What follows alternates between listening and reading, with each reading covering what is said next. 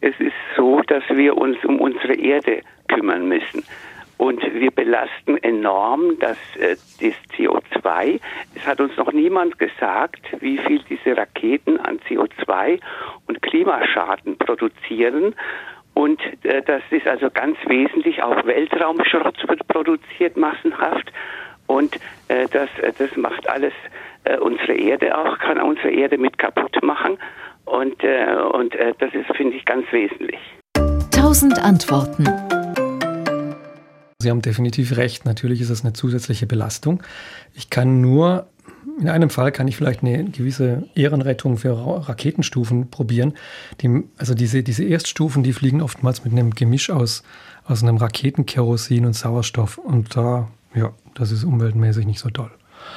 Aber es gibt natürlich dann auch eher im, ich glaube, im Oberstufenbereich verbreitet Gemische aus Wasserstoff und Sauerstoff. Auch das ähm, Space Shuttle zum Beispiel hatte, meine ich, ähm, ist mit Sauerstoff, Wasserstoff, will ich mich jetzt nicht festlegen. Okay, passen Sie auf.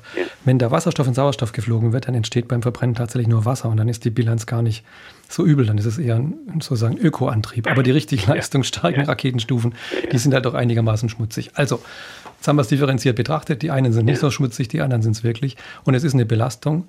Und ich glaube, man muss einfach immer so ein bisschen die Dinge in der Balance halten. Man, wir sind als Menschheit neugierig und ich glaube, es ist schon spannend, vom Planeten hier auch wegzukommen und sich das drumherum mal anzugucken.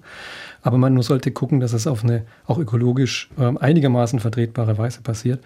Und was den Weltraumschrott angeht, haben sich inzwischen alle Raumfahrtagenturen wenigstens darauf verabredet, dass sie ihre Satelliten zum Beispiel so bauen, dass irgendwelche Klappen, die da oben geöffnet werden, wenn der Satellit in der Umlaufbahn ist, dass so eine Klappe dann nicht einfach abgesprengt wird und dann im Weltall da rumtreibt und irgendwann runterfällt oder als, als Schrott irgendwas gefährdet, sondern dass die dann an, einem, an so einer Art Bändchen dran ist und eben am Satelliten verbleibt. Ganz simple Lösung dafür, dass man nicht ganz so viel Weltraumschrott produziert. Aber sie sind an einem problematischen Punkt.